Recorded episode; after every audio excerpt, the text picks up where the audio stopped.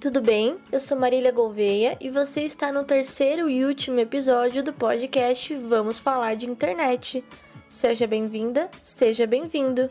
Se esse é o primeiro episódio que você está escutando, minha sugestão é que você comece pelo episódio inaugural, onde eu comento sobre a ideia por trás do podcast, o que você vai encontrar por aqui ao longo dos episódios e também sobre os outros produtos que fazem parte deste TCC meu e da Angélica Pereira. O assunto de hoje é Marco Civil da Internet e Neutralidade da Rede. E para isso eu entrevistei a Marina Gomes Polo, que é doutora em Estudos da Comunicação e pesquisadora na área de Economia, Tecnologia e Políticas da Comunicação. Antes de partirmos para as perguntas de fato, vou começar com uma breve introdução sobre o que é Marco Civil e neutralidade da rede. Bom, o Marco Civil da Internet é a lei de número 12.965, que regulamentariza a internet no Brasil.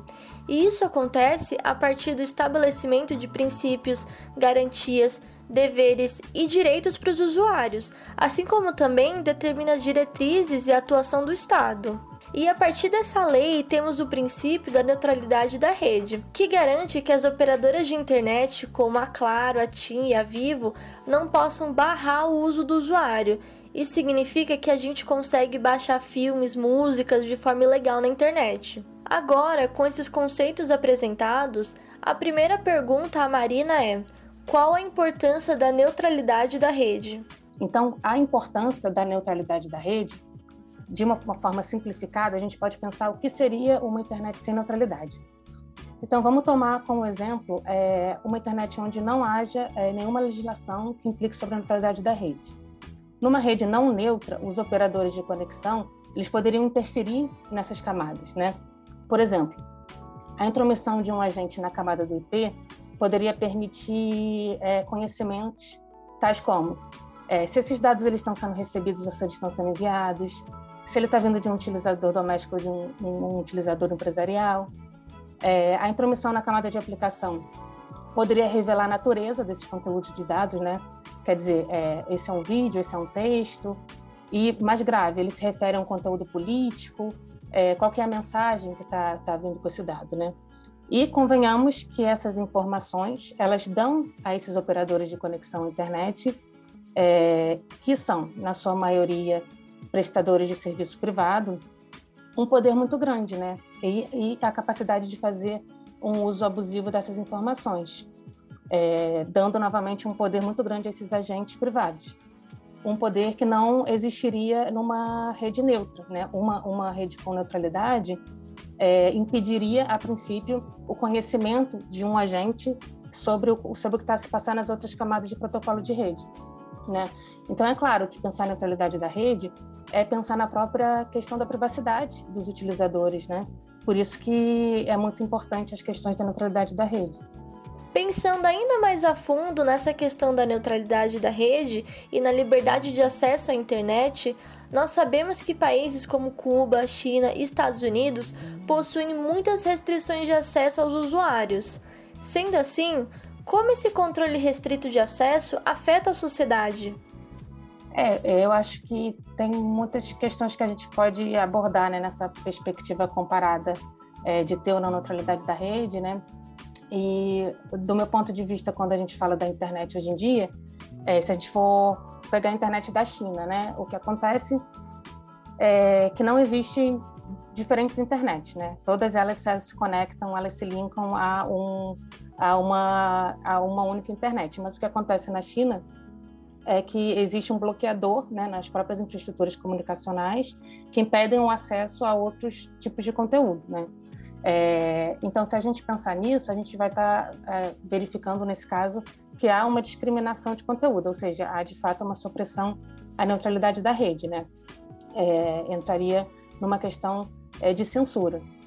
É claro que, numa perspectiva comparada, é, a gente pode pensar que, a, que nós temos uma internet, por isso que eu comecei a falar sobre o protocolo TCP/IP, é, para demonstrar que a internet que a gente já está falando, de forma geral, né, seja é, na China, seja na Cuba ou seja, seja em Cuba, é, seja nos Estados Unidos, seja a internet que a gente tem no Brasil, se a gente está falando de uma internet que ela é hegemônica, né?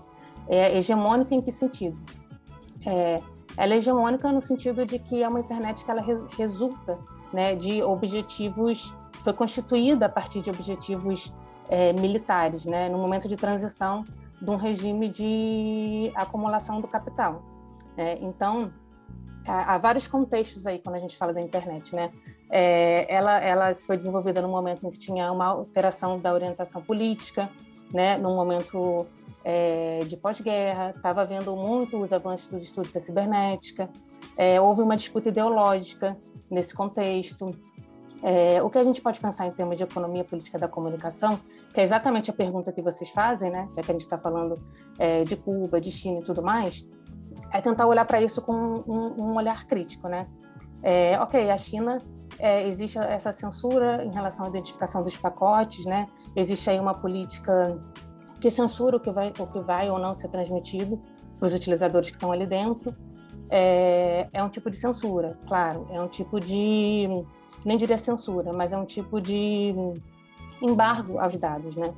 É, mas isso a gente tem que verificar também, que é tipo de internet que a gente usa, seja nos Estados Unidos, seja no Brasil, nós também é, vemos outros tipos de discriminação de dados, né? Mesmo havendo neutralidade da rede, é, existe hoje em dia uma apropriação que tem que ser feita desse estudo exatamente nas ciências sociais, exatamente porque nós vivemos numa lógica de mercadorização dos dados, né? Então, cada vez mais, para haver mercadorização dos dados, tem que haver uma é, uma interceptação, né, de, dos atores, dos operadores de conexão em outras camadas. Então, nós vivemos é, de alguma forma numa internet que ela não é, providencia, em termos técnicos, a neutralidade da rede. Né? Por mais que a gente tenha uma legislação, a verdade é que a legislação não garante, de fato, é, que a gente tenha uma internet neutra a própria concepção de neutralidade na tecnologia ela tem que ser muito questionada, né? Porque a, a, a internet neutra, ou a gente pensar em tecnologia neutra, a gente tem que perceber que a tecnologia, ela por si só, não nos providencia uma neutralidade, né? É, isso partiria de uma visão muito determinista, né? Se pensar que pensar que a tecnologia ela ela é socialmente criada, né? Uma invenção da humanidade, seja a internet, seja um telemóvel, seja uma ferramenta qualquer, ela parte de uma criação humana. Então, é, no, no, tipo de sistema que a gente vive hoje em dia, ela incorpora os valores né, que nós temos, os valores do capital, os valores do mercado, e são eles que acabam orientando é, a forma como ela está inserida socialmente.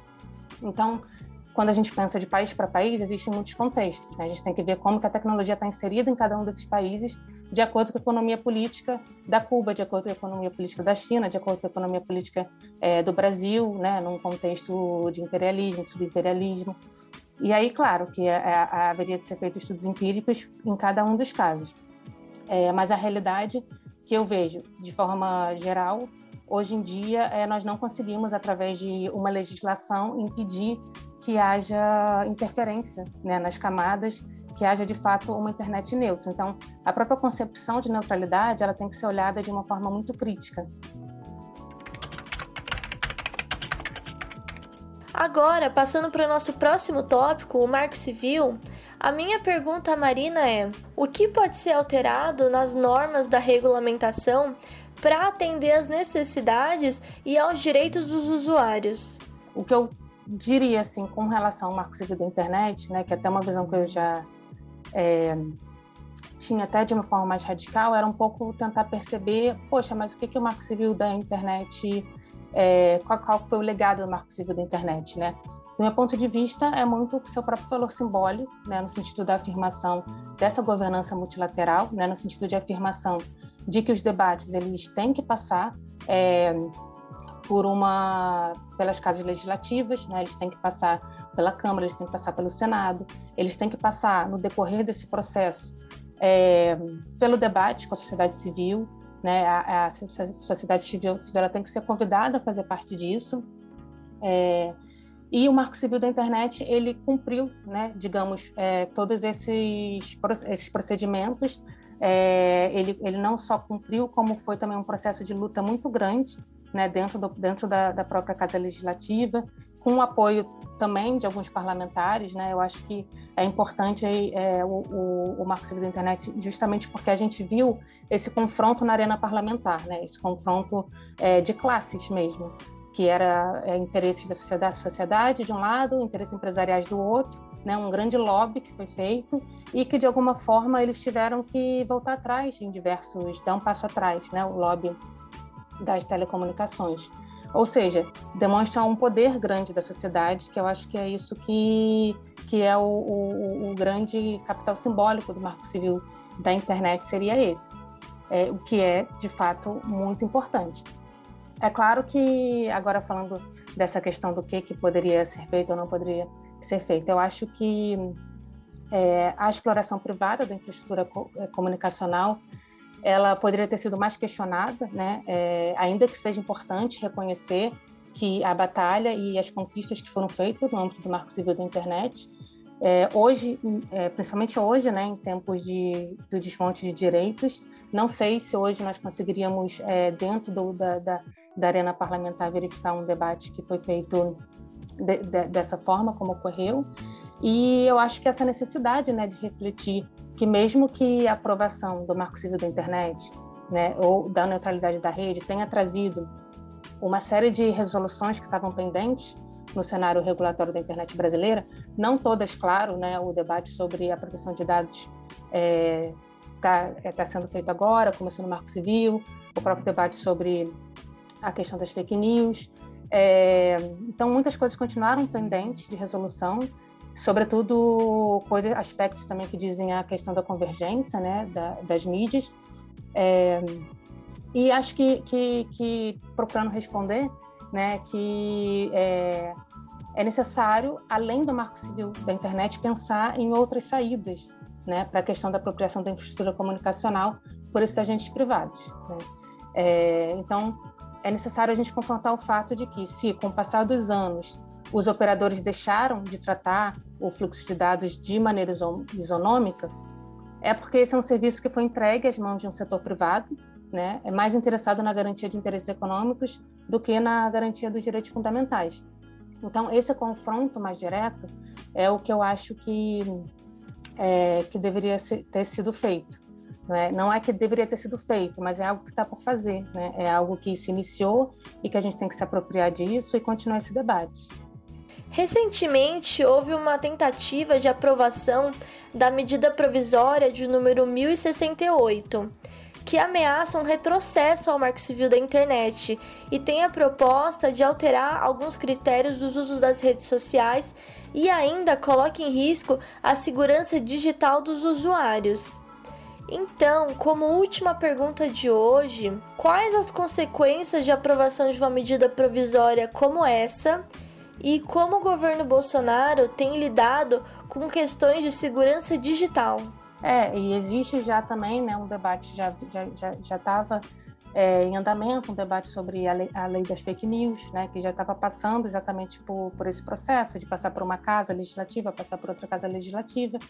É, então foi realmente um atropelamento nesse sentido, né, que é, que é o que a gente vê desde o, desde que do, do, de 2016, né, é, nós vemos que os direitos eles estão retroagindo de alguma forma, isso fica muito visível no setor das telecomunicações e agora de uma forma muito enfática, né?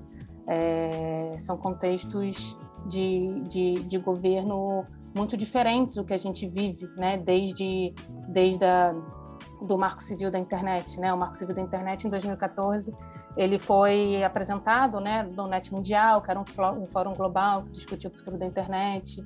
É, o início da Constituição do Marco Civil da Internet, como a gente já viu, né, foi, foi, passou por um movimento participativo, né, ele foi atrelado a comunidades como, como as comunidades de software livre, né, em um momento em que as pautas relacionadas à internet estiveram bastante presentes, né, nós tínhamos um Ministério de Cultura é, bastante ativo, que propagava uma visão da internet associada a telecentros comunitários é, e, como nós já referimos, a, a, um movimento ativista. E, aliás, foi uma, uma, uma campanha em defesa do marco civil da internet, foi liderada né, pelo ex-ministro da Cultura, Gilberto Gil. É, então, de alguma forma, foi corresponsável pela mobilização de apoio a esse projeto dentro da sociedade civil. E esse cenário nós sabemos que não se parece em nada com o atual, né, no qual nós encontramos uma Secretaria Especial de Cultura que foi rebaixada a um setor do Ministério do Turismo. É, então, de fato, é muito grave né, tudo que a gente tem vivido. Vale também ressaltar aqui a diferença dos cenários, de quando houve em 2014 a aprovação do Marco Civil e como hoje, em 2021, esse governo não está valorizando a participação social. Isso também reflete na população, que de uns tempos para cá se afastou desse tipo de discussão.